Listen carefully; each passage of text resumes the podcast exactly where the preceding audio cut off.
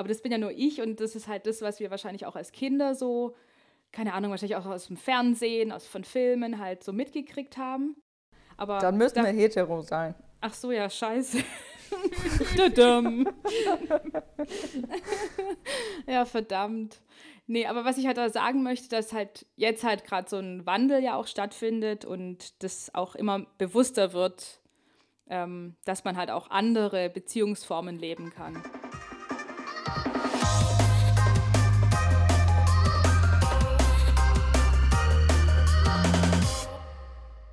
Hallo und herzlich willkommen zu Aquema, der Podcast mit Dating- und Liebesgeschichten von frauenliebenden Frauen.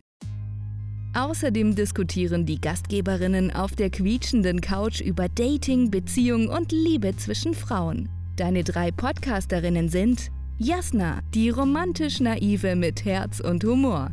Svenja, die Dating-Erfahrene mit cool trockenen Sprüchen und Witz. Katharina, die Wissenschaftlerin mit klug klarem Kopf und Charme. Hallo und willkommen zu einem neuen Couchgespräch. Hier ist Jasna und mit dabei sind Katharina. Hallo. Und Svenja.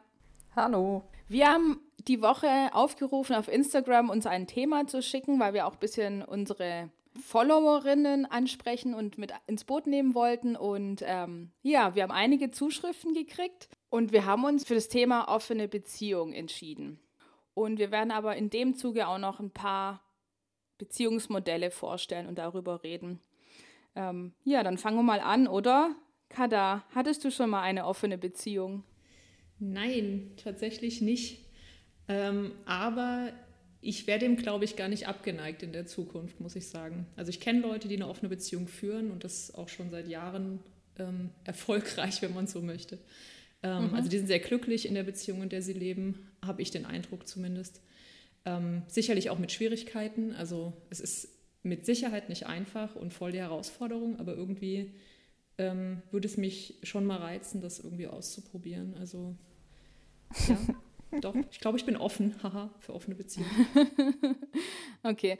Ähm, offene Beziehung bedeutet ja, dass man neben seinem Partner sexuell noch mit anderen Frauen dann aktiv ist oder halt auch Männern, wie auch immer. Genau. Ich glaube, das stimmt so. Also eben, ähm, es geht darum, dass man sozusagen eine Hauptbeziehung hat, ähm, mit der man eben ähm, also auch emotionale Intimität sozusagen auslebt und daneben eigentlich mehr oder weniger casual ähm, sexuelle Beziehungen. Aber die jetzt nicht unbedingt, ich glaube, es geht nicht darum, dass das unbedingt eine kurze Sache sein muss. Ich denke, das kann auch mal über eine längere Zeit gehen, ja, also ähm, wie eine Art längere ähm, Zweitbeziehung fast führt, aber es ist schon so, dass, glaube ich, es eine Hauptbeziehung gibt ähm, in einer offenen Beziehung. Und das ist nämlich auch ein Unterschied zu eben Polyamorie und auch zu Polytreue oder Fidelität. Polyfidelität heißt das. Also die zwei habe ich noch gefunden tatsächlich als weitere Beziehungsform. Ja, da können wir dann noch nachher drauf eingehen. Mhm. Svenny, wie sieht es bei dir aus? Hattest du schon mal eine offene Beziehung? Nee, hatte ich auch noch nicht. Also meine Beziehungen waren bisher ähm, immer geschlossen und äh, ja auch, ich glaube aber nicht immer definiert. Also ich finde das äh, inzwischen wichtig, darüber zu sprechen, wie man sich die Beziehung vorstellt, weil ähm, für manche ist halt eine offene Beziehung der Standard, für andere nicht. Ähm, und ja, ich bin auf jeden Fall nicht der Typ für eine offene Beziehung. Ich glaube, ich kann das nicht so gut, äh, da nebenher noch was am Laufen zu haben. Also ich bin da immer viel zu sehr committed und es geht für mich irgendwie nicht so richtig. Also eher von deiner Seite aus und nicht, dass du ein Problem hättest, dass deine Partnerin mit anderen Personen sexuell aktiv ist. Ah, ich glaube, damit hätte ich auch ein Problem. Aber es kommt darauf an, also je nachdem, wenn man da vorher drüber gesprochen hat, vielleicht würde ich das dann anders sehen. Also wenn du das jetzt so sagst und ich mir gerade vorstelle, dass ähm, meine Freundin jetzt auf einmal nebenher was anderes am Laufen hat, dann ähm, wäre das, glaube ich, schon schwierig für mich, aber hauptsächlich, ähm, ja, weil wir unsere Beziehung so nicht definiert haben. Ich kann dir momentan wirklich gar nicht sagen, wie ich damit umgehen würde, wenn sie auf mich zukommen würde und sagen, hey, ähm, ich fände es cool, wenn wir unsere Beziehung offener gestalten würden. Und ich finde es auch schwierig, wenn ein Part ähm, eine offene Beziehung möchte und der andere nicht und es dann nur der Partnerin zuliebe macht. Ich glaube, das kann zu Schwierigkeiten führen. Ja, voll, oder? Also ich meine, die Idee ist, und ich glaube, das ist vielleicht auch nochmal ähm, Teil davon, dass, glaube ich, beide einwilligen in diese, in diese offene Beziehung. Alles andere, und darüber gibt es auch Studien, und das finde ich auch interessant, es befinden sich auch Leute sozusagen in Beziehungen, die nicht monogam sind, ohne dass sie das wollen. Mhm. Und das ist natürlich, ähm, na, also sprich, das typische Fremdgehen wäre halt ähm, eine Form von eben nicht eingewilligter Nicht-Monogamie sozusagen. Ja. Aber eben, es, du meinst wahrscheinlich eher sowas wie, ähm, jemand lässt sich überzeugen von der anderen Person. Ja, genau. Ähm, also als Beispiel, ein, eine Partnerin ähm, oder ein Part der Beziehung möchte gerne eine offene Beziehung, der andere eigentlich eher nicht, sieht aber, dass äh, die Partnerin unglücklich ist oder so und macht es dann ihr zuliebe, ähm, um sie nicht zu verlieren beispielsweise. Ähm, vor allem, wenn man das, das vielleicht schon auch noch ein Punkt, über den wir sprechen sollten, ähm, erzählt man denn der Partnerin davon, wenn man gerade dann jemand anderes am Start hatte? Oder geht man äh, zur anderen Person außerhalb der Beziehung? Erzählt man das dann der Partnerin oder erzählt man es nicht? Tauscht man sich da offen drüber aus oder nicht? Ist der Deal, ähm, dass wenn einer eigentlich nicht so gerne offene Beziehungen hätte, der andere aber schon, ähm, dass derjenige, der dann die offene Beziehung möchte, einfach nicht drüber spricht. Das war mega kompliziert. Nein, ich glaube, es war verständlich.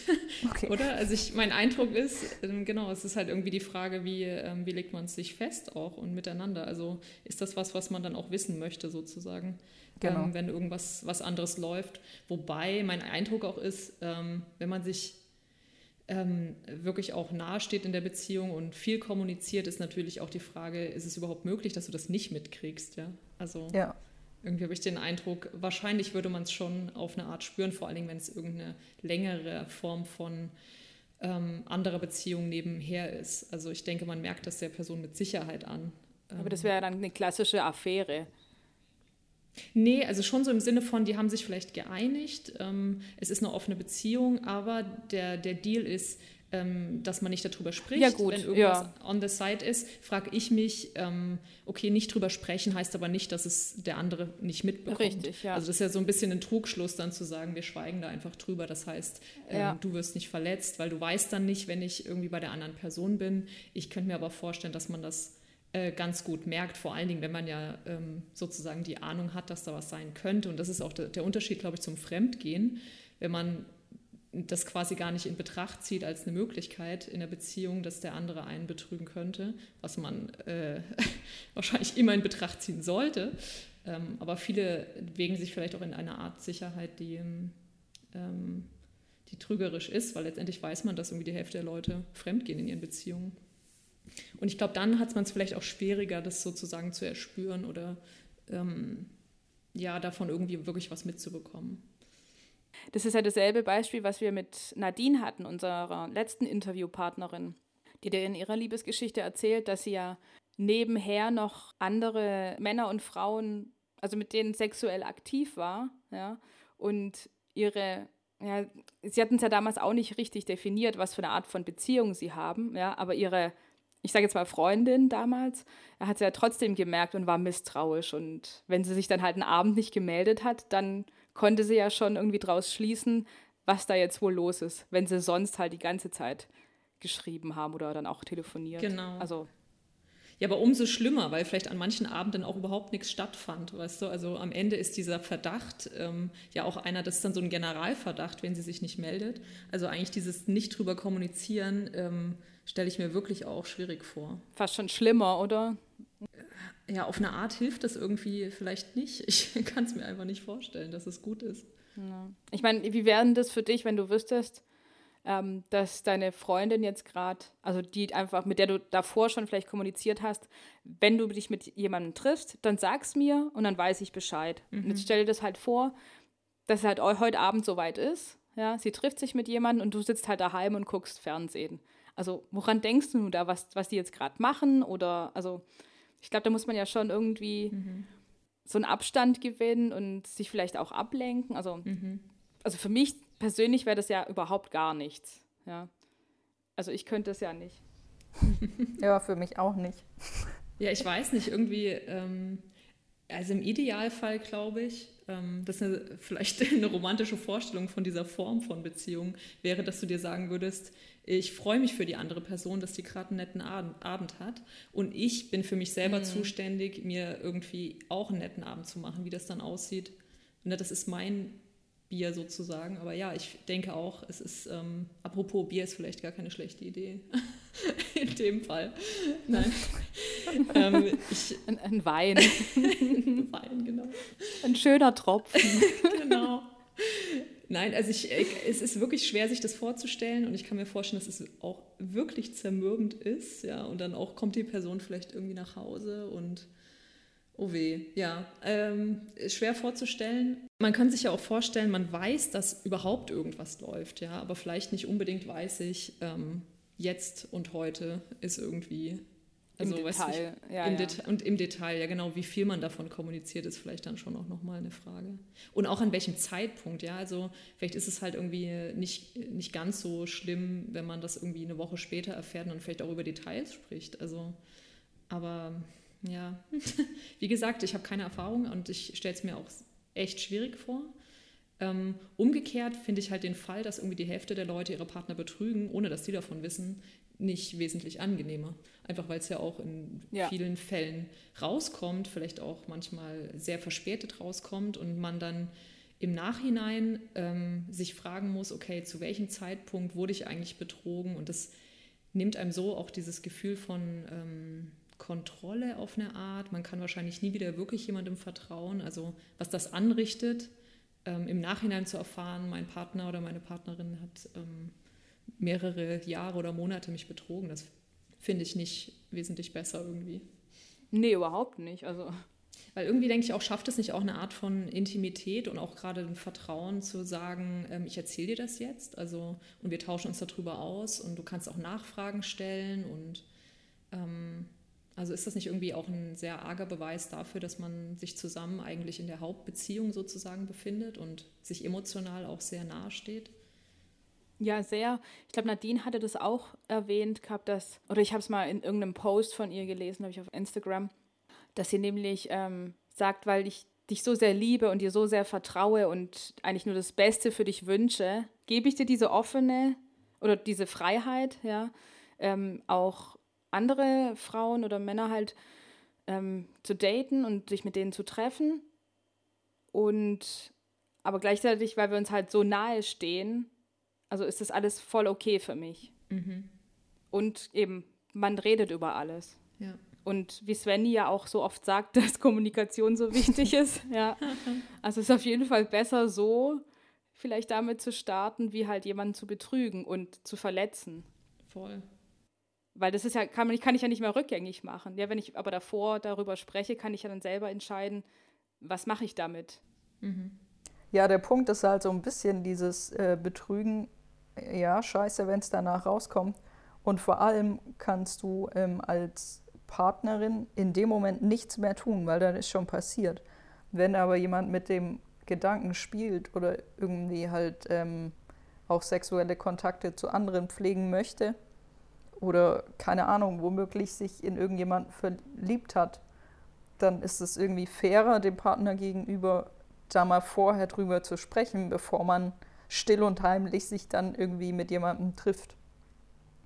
Also entweder machst du das gleich vorher, wenn du weißt, okay, ich bin jetzt nicht so der monogame Typ, ähm, oder halt, wenn es soweit ist, bevor irgendwas gelaufen ist. Ist einfach nur eine Frage der Fairness, weil in dem Moment hat halt äh, deine Partnerin noch die Chance zu sagen, ähm, nee oder ja, ist okay für mich, wenn dich das glücklich macht oder wie auch immer. Also irgendeine Art der Einflussnahme. Mhm.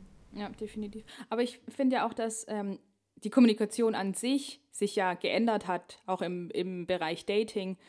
Wie du ja jetzt letztes Jahr deine Freundin kennengelernt hast, Svenja, da habt ihr ja auch gleich am Anfang geklärt, was ist das jetzt für eine Beziehung? ist die monogam oder ist sie offen? Ja. Und ich bin halt irgendwie noch diese Generation, die denkt, dass alle halt eine geschlossene Beziehung möchten, ja, und halt mhm. dieses volle committed und niemand anderes, weil ich halt jetzt zum mhm. Beispiel auch sage, ich habe halt nur Augen für meine Freundin und fertig, ja, und habe auch gar kein Interesse an jemand anderem. Aber das bin ja nur ich und das ist halt das, was wir wahrscheinlich auch als Kinder so, keine Ahnung, wahrscheinlich auch aus dem Fernsehen, aus von Filmen halt so mitgekriegt haben. Aber dann müssen wir hetero sein. Ach so, ja, scheiße. ja, verdammt. Nee, aber was ich halt da sagen möchte, dass halt jetzt halt gerade so ein Wandel ja auch stattfindet und das auch immer bewusster wird, ähm, dass man halt auch andere Beziehungsformen leben kann. Mhm. Aber Jassi, darf ich da nochmal nachfragen? Mhm. Ähm, du sagst, du hast nur Augen für deine Freundin ähm, und auch vielleicht an dich, Svenny, die Frage irgendwie, hattet ihr nie so eine ähm, Situation, wo ihr euch gedacht habt, ähm, hey, jetzt hätte ich aber echt irgendwie Lust, keine Ahnung, ihr habt jemanden kennengelernt und irgendwie jetzt hätte ich echt Lust, einfach mit der Person zu schlafen. Ähm, und es ist vielleicht auch nicht von großer Bedeutung, aber dass es mal so eine Situation gab, wo ihr in, in, in einer Versuchung wart, in Anführungszeichen. Oder gibt es das bei euch dann tatsächlich nicht, auch wenn ihr, weiß ich nicht, mehrere Jahre mit ähm, einer Person zusammen seid? Weil darum geht es ja letztendlich, habe ich den Eindruck, kann man über längere Zeit die Augen verschließen vor anderen Leuten, die man möglicherweise irgendwie attraktiv findet. Und ich finde, wenn man da sagen kann, nö, ähm, dann ist es ja auch irgendwie auch einfach. Ne? Dann, dann entscheidet man sich vor das, für das monogame Modell. Aber irgendwie zweifle ich das so ein bisschen an, ob Monogamie wirklich auch so mit unserer Natur in Anführungszeichen übereingeht, dass wir halt auch neugierig sind und gerade auch bei Sexualität Abwechslung und Neues eine, eine große Rolle spielt. Hm. Also bei mir war es so, dass solange die Beziehung gut war, hatte ich wirklich keine Augen für andere Frauen. Und dann erst, als es so dann angefangen hat zu bröckeln, dann habe ich mich so ein bisschen umgeschaut. Und das war auch wirklich so rum, kannst du das sagen, dass es auch nicht vielleicht auch umgekehrt war, dass du jemanden interessant fandest und dann fing die Beziehung an zu bröckeln? Ah, hm, nee, ich glaube nicht. Ich glaube, es war okay. andersrum. Die Beziehung fing an zu bröckeln. Mhm ich hatte das wirklich noch nie, dass wenn ich mit jemandem zusammen war, fest, dass ich mit einer anderen Person schlafen wollte. Ich meine, ich hatte ja auch noch nie einen One-Night-Stand, ja, also weil ich das einfach nicht kann, mhm. ja. Ich will halt mhm. mit der Frau schlafen, die, für die ich was empfinde und mein, ihr mein Herz gehört.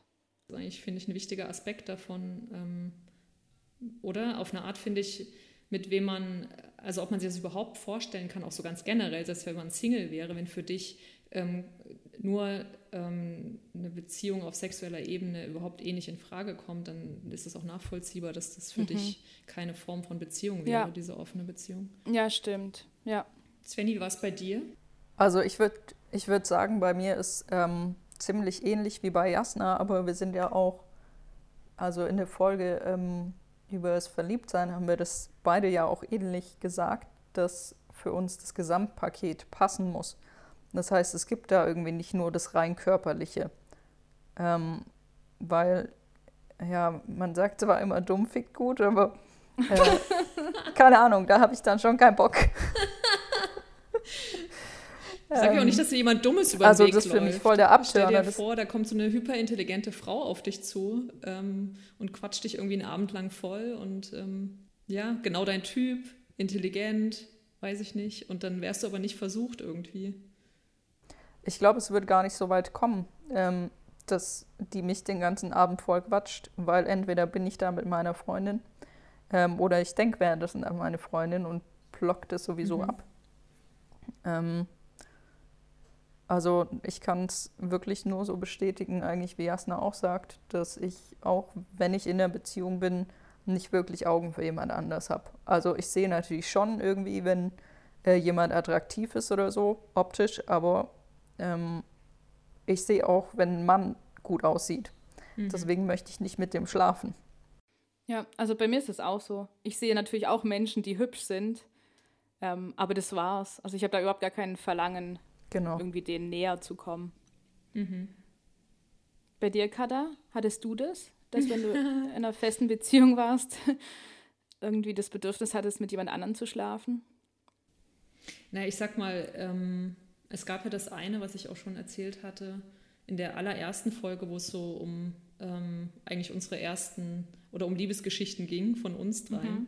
Da hatte ich ja erzählt, eben, ich war damals in einer heterosexuellen Beziehung und habe diese Frau getroffen und war total perplex. Von daher war ich da definitiv in der Situation, wo ich irgendwie dachte, ähm, also ich meine jetzt nicht unbedingt an dem Abend, aber ich meine, hätte ich jetzt mit der irgendwie länger Kontakt gehabt, wäre ich mit Sicherheit versucht gewesen, ja. Und das ist vielleicht auch nochmal ein wichtiger Aspekt irgendwie. Ich finde, wenn man, ich meine, ich würde mich jetzt nicht als bisexuell bezeichnen, aber ich habe in dem Moment ja dieses Problem gemerkt von, ich bin eigentlich in einer Beziehung mit einem Mann, hätte aber eigentlich gerne Sex mit einer Frau und habe dann genau aus diesem Konflikt heraus hätte man sich ja auch überlegen können, okay, ähm, ich sage ihm das jetzt, äh, dass ich mich da irgendwie ausprobieren möchte und wir machen jetzt eine Zeit lang eine offene Beziehung draus. Und ich habe aber für mich wirklich auch nicht die Eier gehabt, überhaupt ihm das zu sagen.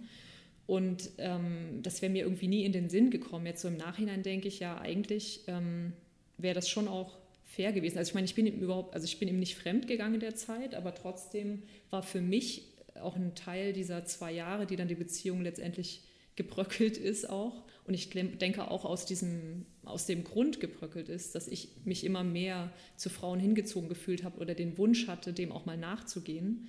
Ähm, das hätte ich natürlich auch anders handeln können, ne? im Sinne von, ich probiere das mal aus, wäre das für dich okay? Ähm, und falls es eben nichts für mich ist, ja, dann, dann auch gut. Ähm, aber vielleicht war ich mir auch einfach an dem Punkt schon relativ sicher, dass es ziemlich wahrscheinlich was für mich sein würde. Also ich habe diesen Weg nicht gewählt, aber ich finde, dass für bisexuelle Personen ist das schon nochmal ein, äh, ein Thema. Mhm. Also wenn du in einer monogamen Beziehung bist, kannst du halt nur in Anführungszeichen Sex mit einem Geschlecht haben. Und das ist halt, ähm, denke ich, ein Problem, was, was ähm, viele Leute dann auch betrifft und die dann vielleicht auch zu einer offenen Beziehung neigen. Ja, aber weil du dann das andere Geschlecht vermisst oder. Genau.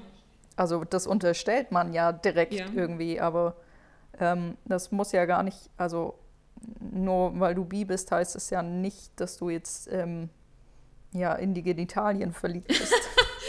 sondern nein, nein. Äh, in, in den Menschen. Also die Gefahr besteht ja egal wie. Also es ist ja nicht so, dass, keine Ahnung, mm. dich irgendwann das Genital langweilt und du das mal wieder wechseln möchtest. Na. Oder vielleicht doch, ich weiß nicht. Aber ähm, so würde ich es irgendwie nicht sehen. Also ich würde mal sagen, wenn du, also ich, ähm, ich finde Sex mit Männern und Frauen sehr unterschiedlich und man kann daran verschiedene Sachen gut finden. Und mein Eindruck ist, wenn du beides mal gehabt hast und dann vielleicht eine Zeit lang nur noch in Anführungszeichen das eine haben kannst, dass du dir vielleicht schon denkst, hm, das andere wäre auch mal wieder nett. Also jetzt nicht, weißt du, so wie du es beschrieben hast, ich vermisse ein Genital, sondern ich vermisse einfach vielleicht eine bestimmte Art von Sex, wie ich sie schon mal erlebt habe und wie ich sie auch gut fand, die ich aber vielleicht dann mit dem Partner so nicht erleben kann, ist vielleicht dann auch nochmal eine Frage, geht das wirklich nicht? Ja, also ähm, ähm, oder kriegt man das irgendwie hin? Ähm, aber ja, keine Ahnung. Wie gesagt, ich finde auch, man kann an beiden Formen irgendwie wahrscheinlich was gut finden. Also von daher, wenn du dann dir irgend so eine, einen Partner schaffst, in Anführungszeichen, oder eine Sexualität mit deinem Partner, die irgendwo dazwischen liegt, oder vielleicht kann die auch beides, ja, klar. Das hört sich im Prinzip ideal an, aber ähm, ich meine, aus der Situation, in der ich damals war, habe ich wirklich gedacht, okay, ich muss mich ja entscheiden, also entweder oder, ne? Mhm. Ja. ja, aber es ist voll interessant, dass du sagst, dass du ihm das vielleicht gesagt hättest und dann einfach mal vielleicht mit einer Frau geschlafen hättest und dann, aber du wärst ja trotzdem noch mit ihm zusammen gewesen. Und bei mir wäre es jetzt zum Beispiel so, dass ich erst gar keine Beziehung mit einem Mann möchte. Ich meine, ich war ja auch mal mit einem Mann zusammen und ich hätte mir nicht vorstellen können, jetzt einfach neben ihm halt jetzt das zu, mit einer Frau zu probieren, mhm. weil ich halt auch einfach beziehungstechnisch kein Interesse mehr hatte, weil ich einfach mhm. eine Beziehung mit einer Frau wollte. Ja, genau, aber ich habe mich ja sozusagen in dieser Phase eigentlich so, ähm, es war ja schon wie eine Art ähm, inneres Coming Out oder der Anfang davon. Das heißt, ähm, ja. Ja. Und, und das war das, wo ich es gemerkt habe, ich muss mich irgendwie jetzt entscheiden, ob ich in, weiterfahre irgendwie mit der Beziehung. Und das heißt auch, ich muss die Augen zumachen vor dem, was ich da sehr anziehend und interessant finde. Hm. Ähm, oder aber ich ähm, probiere das mal aus, aber das heißt für mich, ich muss diese Beziehung beenden. Und das habe ich auch wirklich gemacht. Also an dem Punkt, wo ich dann gesagt habe, also jetzt, ich muss wirklich, ich muss das rausfinden für mich, ähm, habe ich die Beziehung dann auch beendet. Ja. Aber für mich stand gar nicht zur Debatte auf eine Art, ihn einfach zu fragen, ob es auch einfach okay wäre, neben ihm diese Erfahrung zu machen. Mhm. Was die Beziehung nicht gerettet hätte im Nachhinein. Eben, das habe ich ja vorhin auch schon gesagt. Ich glaube, für mich war wahrscheinlich zu dem Zeitpunkt auch schon doch relativ klar, zumindest dann sind ja auch noch mal zwei Jahre vergangen, ähm, dass ich vielleicht eigentlich oder dass ich ohne das je erlebt zu haben, war ich mir schon sehr sicher, dass ich das wahrscheinlich möchte und nicht das andere. Ja, okay. Katha, du hast noch andere Beziehungsformen rausgesucht. Die hast du ja vorher angesprochen. Genau. Ich habe auch gerade gedacht, ob wir auf die nochmal zu sprechen kommen. Also könntet ihr euch vorstellen, jetzt sind wir ja irgendwie eben bei dieser eher Variante gewesen, man hat Casual Sex neben der, neben der eigentlichen Beziehung, aber es gibt ja auch noch eben Polyamorie oder Polyfidelität, ähm, wo eigentlich äh, mehrere Partner in einer Beziehung zusammen sind. Das heißt, ähm, alle haben eine Form von emotionaler Beziehung zueinander. Es gibt halt nicht ähm, diese eine Hauptbeziehung, sondern mehrere Beziehungen. Ähm, könntet ihr euch das vorstellen? Weil das hat ja, das hat nichts mit ähm, einfach nur einer sexuellen Ebene zu tun außerhalb der Beziehung, die man sich vielleicht wünscht. Also ich habe da kürzlich äh, witzigerweise irgendwie eine Doku drüber gesehen. Die kam in der ZDF-Mediathek oder so, weiß gar nicht mehr, wie die hieß. Egal. Auf jeden Fall. ich dachte, ähm, du sagst keine Ahnung, was ich da gemacht habe. ähm, das war eine Familie bestehend aus zwei Frauen und einem Mann. Und die waren alle zusammen. Mhm. Äh, der Mann mit beiden Frauen und die Frauen miteinander. Und ähm, die haben drei oder vier Kinder gehabt. Davon zwei irgendwie von der einen Frau und das dritte oder vierte, ich weiß nicht mehr genau, wie viele es waren, dann eben von der anderen. Und ähm, die leben fest zusammen. Also die sind wirklich alle drei zusammen. In einem Haushalt auch lebend. In einem Haushalt, die Kinder sind da und äh, die drei sind die Eltern aller Kinder, aller gemeinsamen Kinder. Also mhm. er ist der Vater von allen Kindern, aber die Mütter sind halt unterschiedlich. Und ähm, da schien es recht gut zu funktionieren. Wenn du mich jetzt so direkt fragst, Kada, ob ich mir das vorstellen kann, ähm, kann ich nicht so recht. Spannend fand ich die Geschichte, wie, wie das sich entwickelt hat, wie die zusammenkamen. Es war erst der Mann mit der einen Frau zusammen und ähm, dann hat sie gesagt, ja, wir können zwar zusammen sein, aber ich verzichte nicht für dich auf Frauen. Und dann mhm. hat er mhm. wohl gesagt, ja gut, ich aber auch nicht. und äh, dann haben sie irgendwie die dritte halt noch kennengelernt und zufällig hat es halt gepasst, dass ähm, beide sich in die verliebt haben und umgekehrt. Mhm. Und die beschreiben das halt als sehr entspannt. Zum einen natürlich, weil es drei Elternteile gibt für die Kinder. Und zum anderen hat die eine von den dreien gesagt, ähm, ja, wenn man halt Bock auf Sex hat und eine Person gerade nicht, dann steht ja immer noch die andere zur Verfügung. so dass das eigentlich ganz entspannt ist. Und die haben auch die Kinder gefragt, ähm, was sie denn davon halten, dass sie jetzt irgendwie drei Eltern beziehungsweise eben einen Vater und zwei Mütter haben. Und der Kleine sagt, ja, ist doch voll geil. Ich habe halt drei Eltern. Also die Kinder schienen da auch voll happy. Also es ist auf jeden Fall eine Beziehungsform, die funktionieren kann. Mhm. Aber eben das meine ich halt. Also irgendwie habe ich den Eindruck, was ich auch vorhin gesagt habe, es gibt vielleicht wirklich auch Konstellationen, wo du sagst, nee, ich möchte halt auf den Sex mit Frauen oder auf den Sex mit Männern nicht verzichten.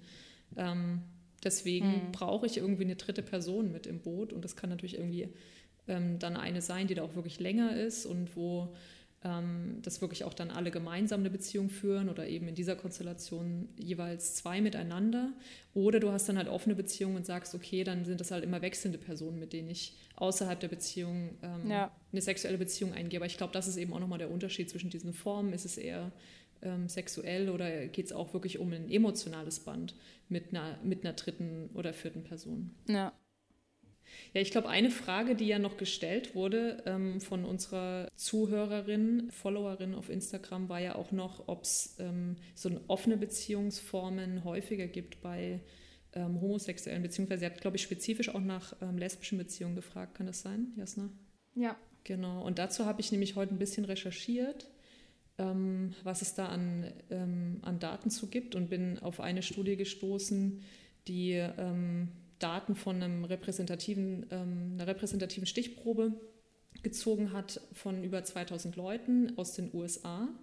Und da findet sich ähm, eine größere Offenheit sozusagen gegenüber diesen offenen Beziehungsformen ähm, bei sowohl schwulen als auch lesbischen ähm, Personen.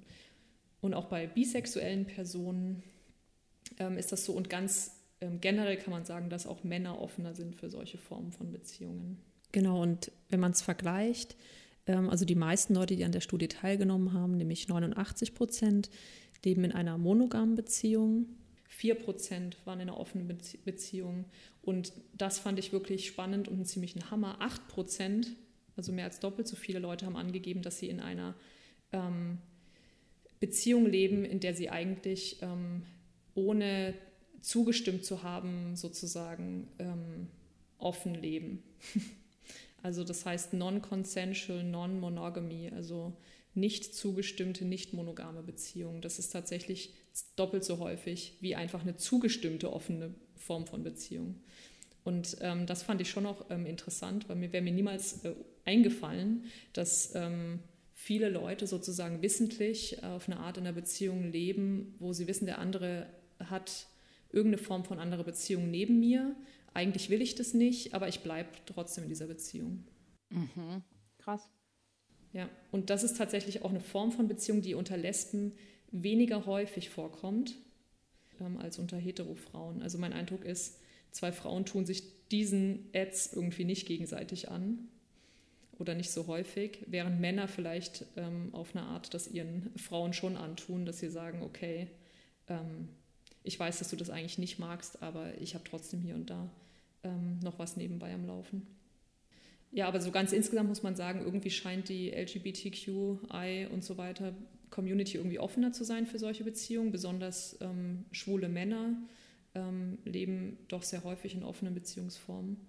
Ähm, und genau, ähm, auch lesbische Beziehungen sind tendenziell eher offen als heterosexuelle Beziehungen. Aber es ist wirklich ähm, ein, minim, ein, ein minimer Unterschied, sage ich mal, zwischen zwei und fünf Prozent.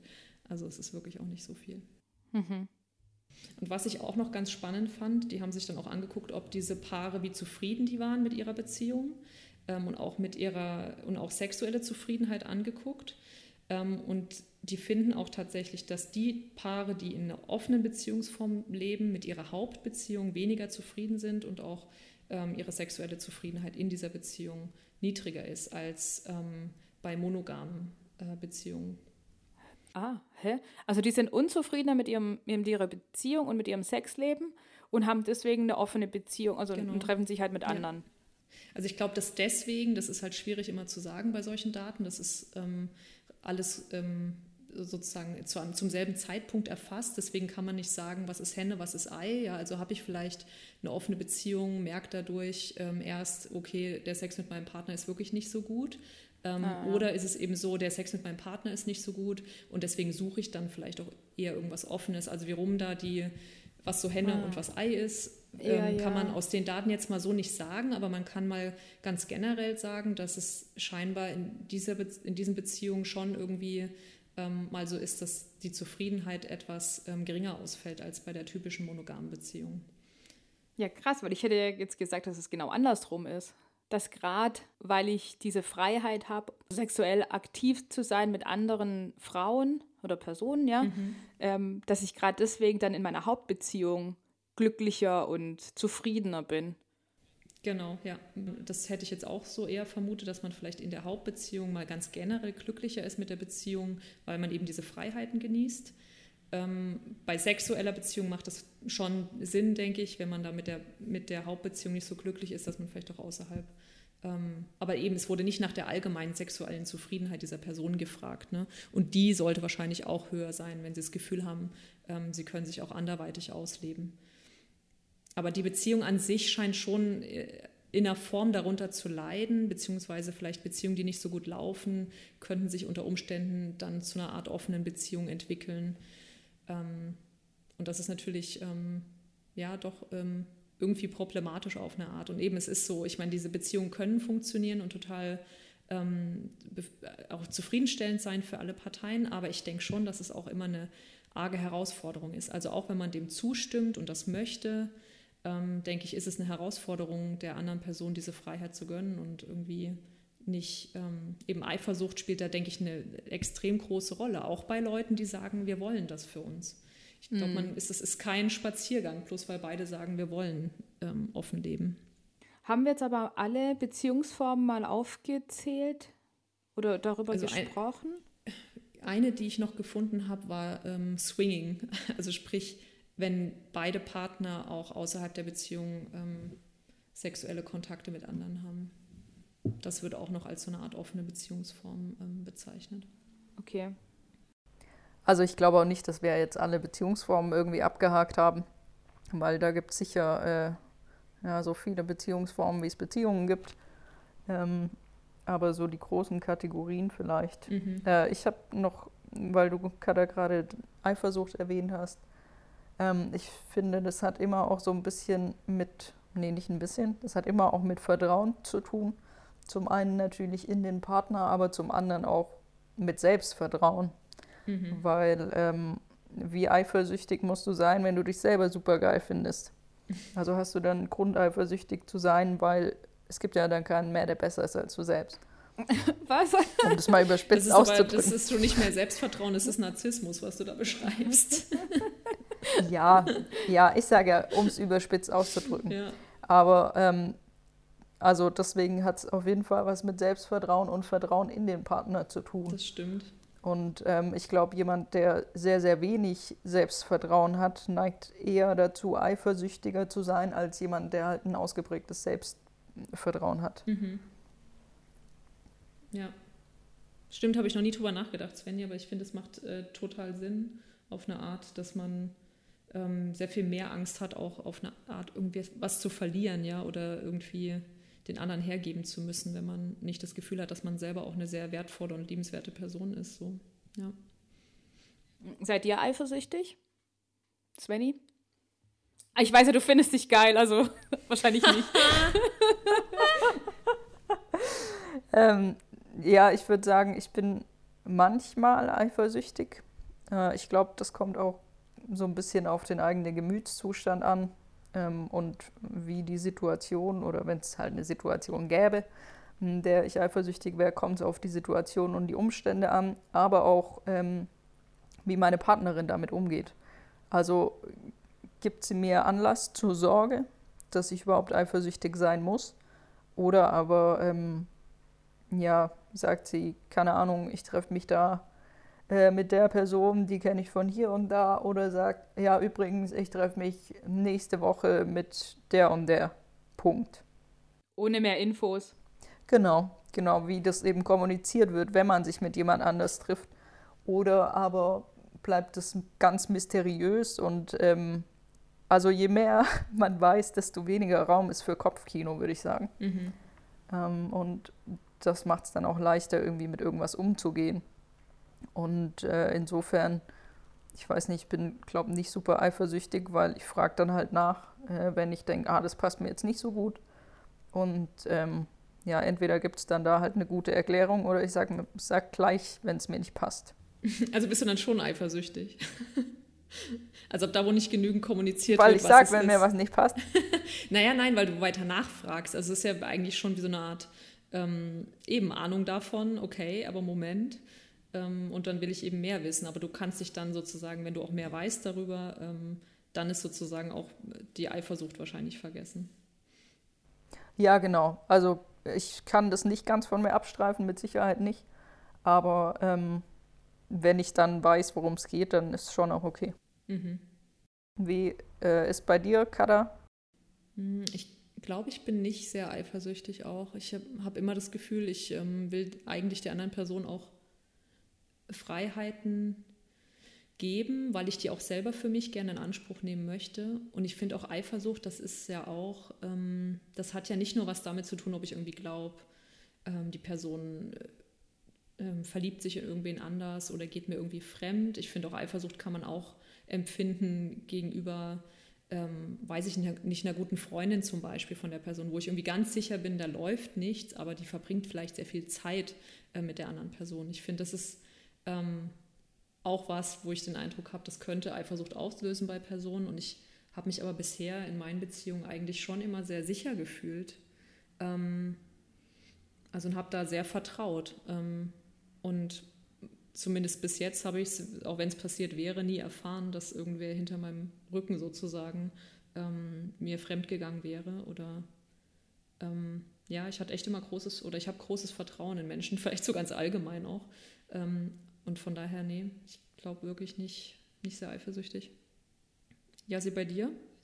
Nee, ist bei mir genauso wie bei dir, Kada. Also, das wollte ich nämlich auch sagen, dass wenn dann ich eher eifersüchtig bin, dass wenn meine Freundin dann Zeit mit jemand anderem verbringt, statt halt irgendwie mit mir Zeit zu verbringen, und das halt sehr oft passiert, dann könnte ich eifersüchtig werden. Aber auch wie du sagst, nee, ich möchte meiner Freundin das auch gönnen und auch mal, dass sie, also von mir aus kann sie zum Beispiel flirten, wenn wir weggehen, ja, und sich natürlich mit anderen Frauen auch unterhalten oder so.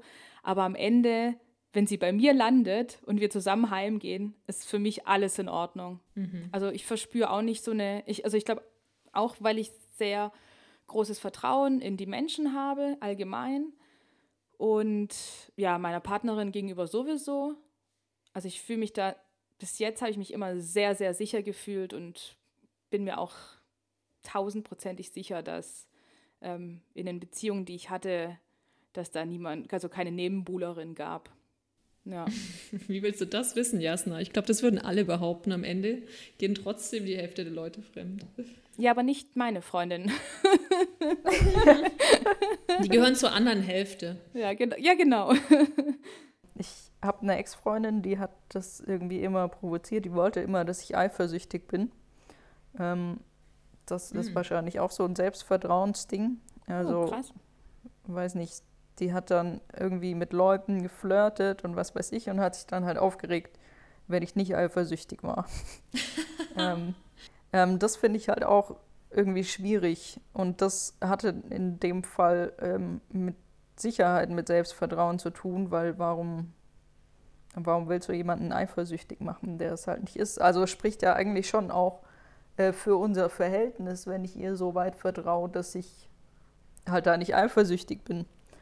Ja, aber das hat sie irgendwie anders gesehen.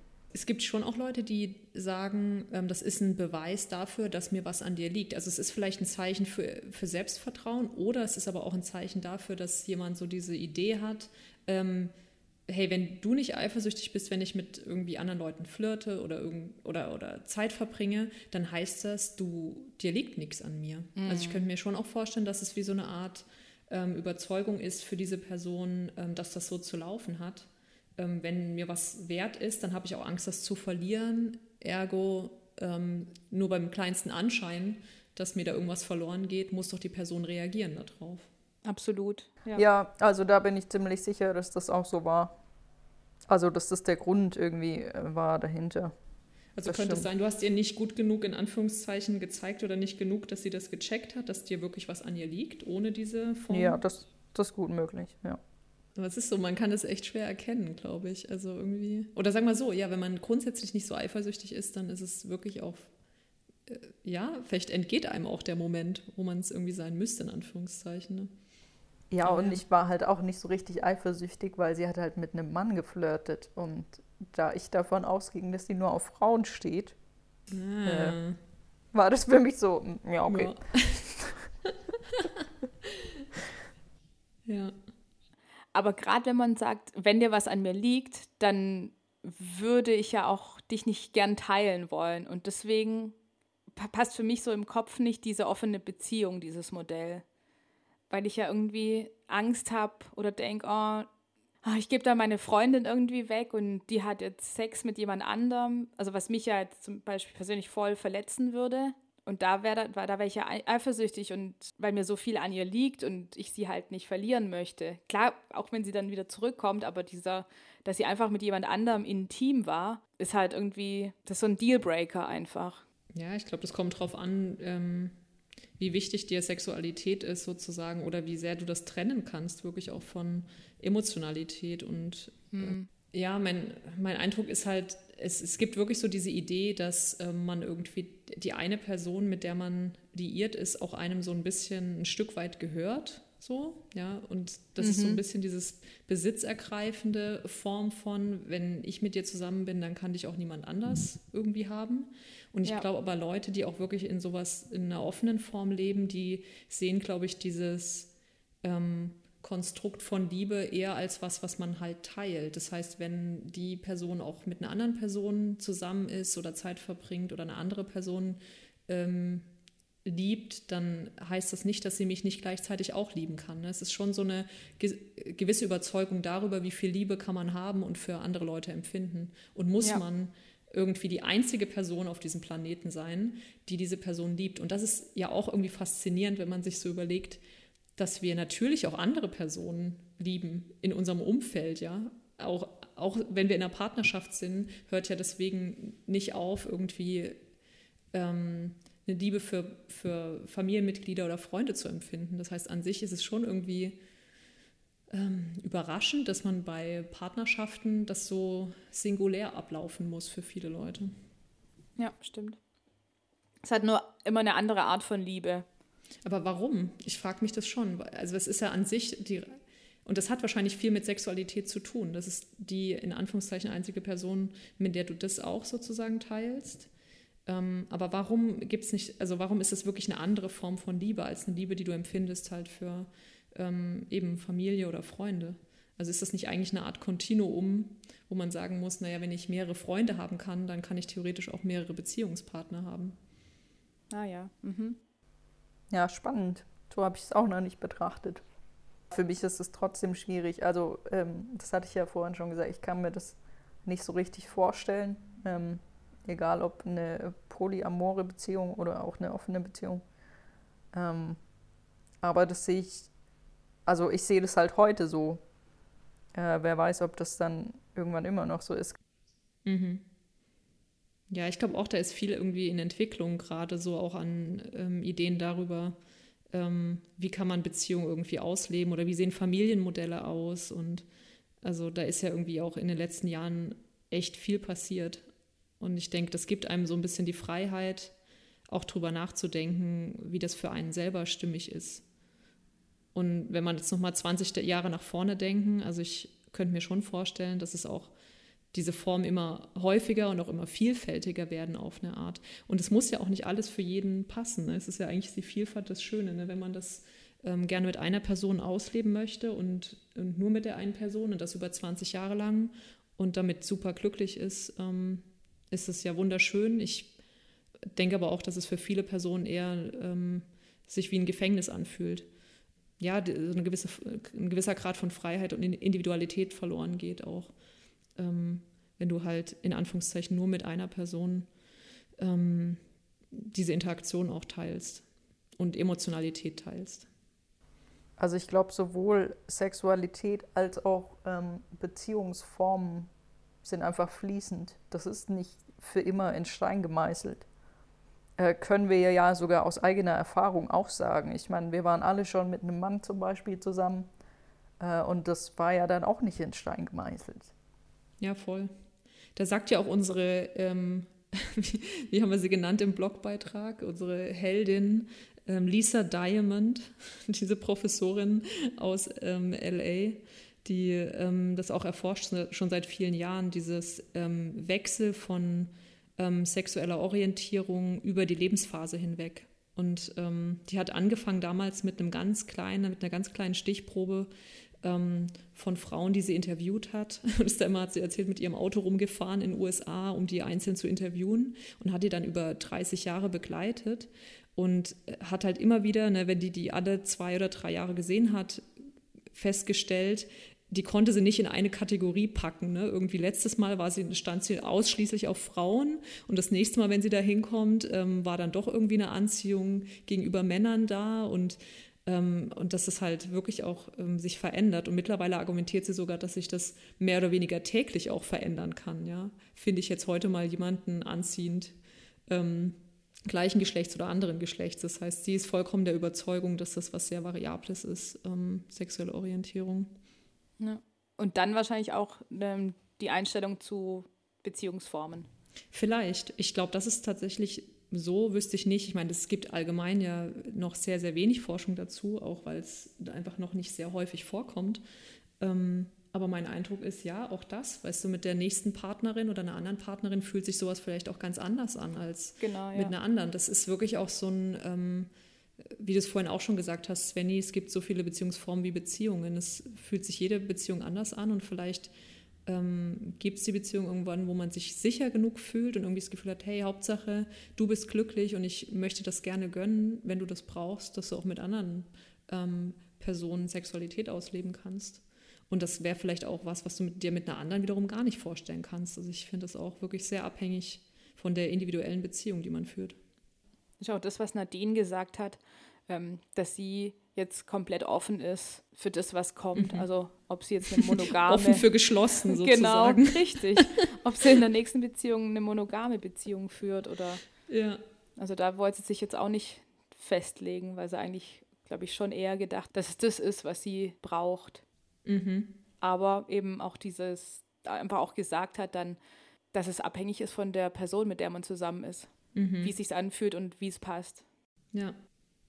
Ja, das fand ich auch mega interessant, dass sie eigentlich den erst in Richtung offene Beziehung sich entwickelt hat, aber jetzt vielleicht dann auch, auch zumindest eine Option ist, ähm, auch wieder in einer monogamen Beziehung zu leben. Genau, und das vielleicht durch ja. diese Erfahrung mit Mia so ein bisschen auch getriggert wurde, wo sie gemerkt hat, so, mh, hm, vielleicht wäre auch monogam mit der Frau echt ähm, okay gewesen, zumindest mal für eine ganze Zeit.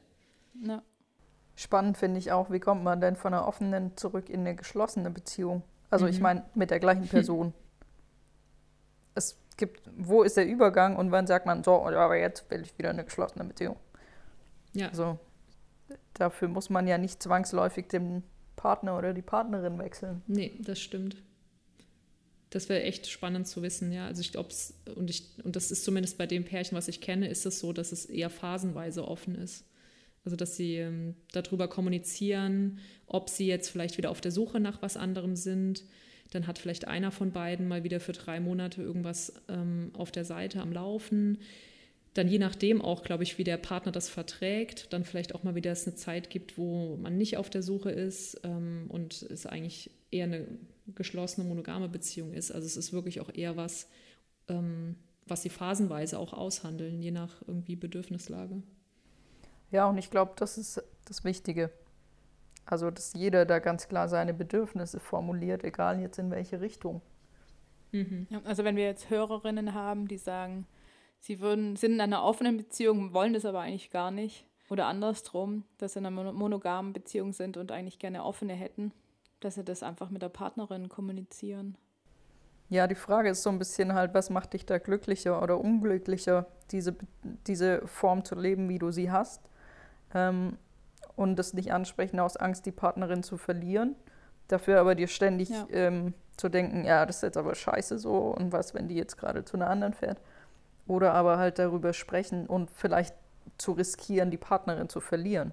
Aber möglicherweise mhm. ähm, trifft man ja auch auf Verständnis.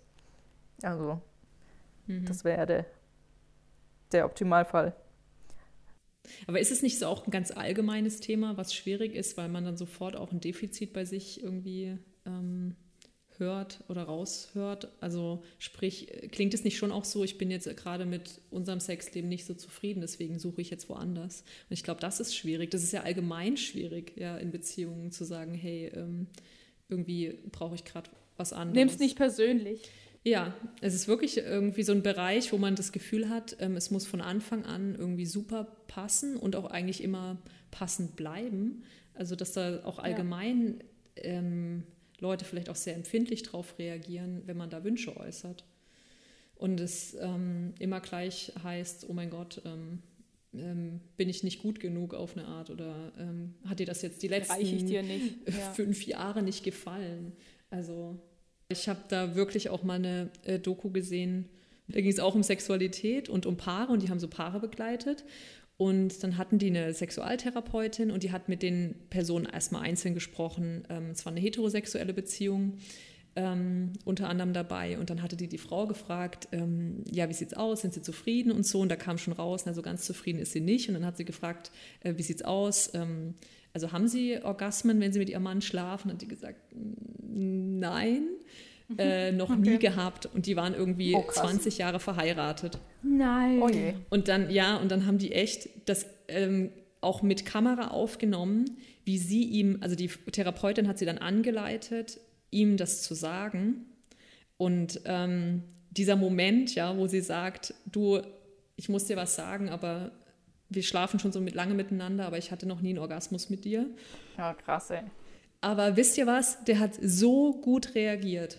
Der hat wirklich Echt? gesagt, ähm, weißt du, so ihre Hand genommen und so gesagt, ähm, aber das so, sie hat dann auch geweint in der Situation und der hat sie wirklich getröstet und hat gesagt, ja, aber das ist doch jetzt, also ist nicht schlimm, dass du mir das sagst. Ich bin froh, dass du mir das sagst und ja, dann, dann müssen wir doch auf jeden Fall was ändern und ähm, dann, also ich probiere alles. Also, ne, so, der war total wow. offen für dieses Feedback cool. und ähm, hat das, war auch so fürsorglich in der Situation, auch zu merken, dass es für sie auch eine Riesenbelastung war und eine Riesenhürde, ihm das zu sagen.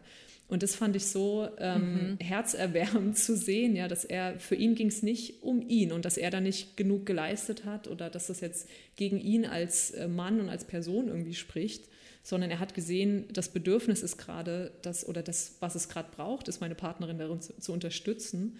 Ähm, und ihr zu sagen, dass mir das in dem Sinne leid tut, ja, auch, dass es jetzt vielleicht auch eine ganze Zeit lang gedauert hat, ehe sie auch über diese Situation sprechen konnte. Ja, voll wow, gut. Krass. Also von daher, ja, man, man erwartet vielleicht auch eine richtig schlechte Reaktion. Aber ich sag mal, wenn die Beziehung stimmt, ansonsten emotional stimmt, muss es eigentlich so belastbar sein, ja, dass ähm, der Partner oder die Partnerin dann auch so reagiert irgendwie. Zu wissen, hey, ähm, ja klar, ich meine, äh, das kann man alles irgendwie verändern und man kann Sachen irgendwie ausprobieren und ähm, das ist irgendwie nicht in Stein gemeißelt, wie das ist oder wie es zu sein hat.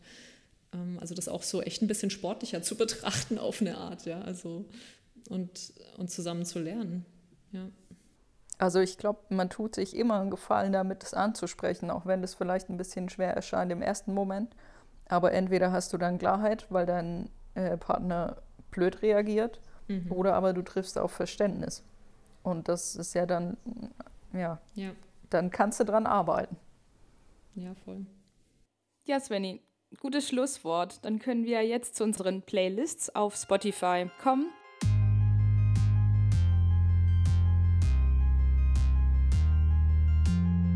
Wie sieht's aus? Svenny, hast du einen Song passend zum Thema? Also zum Thema passend äh, habe ich wie meistens nichts, aber ich habe äh, trotzdem einen erwähnenswerten Song, ähm, nämlich für die Liste Girl Power. Da habe ich äh, den Song Kete von Großstadtgeflüster reingepackt. Ähm, geile Band, geiles Lied, also auch die restlichen Songs der Band kann man sich durchaus mal anhören. Ähm, aber der passt jetzt mal in unsere Girl Power Playlist. Um was geht's da? Um Kete. Ah. Also ich sage mal so, ähm, der Chorus ist meistens Kete baut sich eine Rakete. okay, yeah, Girl Power. ja, genau. Okay, Katharina? Ja, also ich habe ich hab einen Song ähm, gefunden von Mahalia Jealous. Den habe ich jetzt mal bei Herzschmerz reingepackt. Ähm, genau, und ansonsten ähm, bei Girl Power würde ich nochmal einen von Christine and the Queens reinpacken. Doesn't matter. Einfach weil ich die so toll finde, die Frau. Und du, Jasna? Ja, ich habe die Woche irgendwie gedacht, boah, hey, also ich habe nichts zum Thema, das mal vorab, aber ich habe irgendwie gedacht, hey, weil ich irgendwie Pink gehört habe und dann dachte ich, hä, wir haben ja noch, glaube ich, in keiner Playlist Pink drin, dann habe ich aber mal gecheckt und dann habe ich gesehen, ah ja, doch, wir haben in einer Playlist die, äh, Pink, aber trotzdem viel zu wenig. Deswegen habe ich dieses Mal in, für jede Playlist habe ich was von Pink drin. Sehr gut. Und eigentlich so mein Lieblingssong, jetzt den ich da jetzt so reinpack, ist zu Girl Power Hustle. Mhm. Don't hustle me, don't fuck with me. Das finde ich ganz witzig. Und genau, bei Keep the Gay auch noch Pink Raise Your Glass. Mhm. Das finde ich Mega auch geil. gut, ja. Genau. Mhm. Also, dass wir nochmal ein bisschen Pink pushen. Sehr gut. Wir pushen Pink, ja. Genau, die hat es nötig. Genau. Ich glaube auch, echt. Da muss man was machen.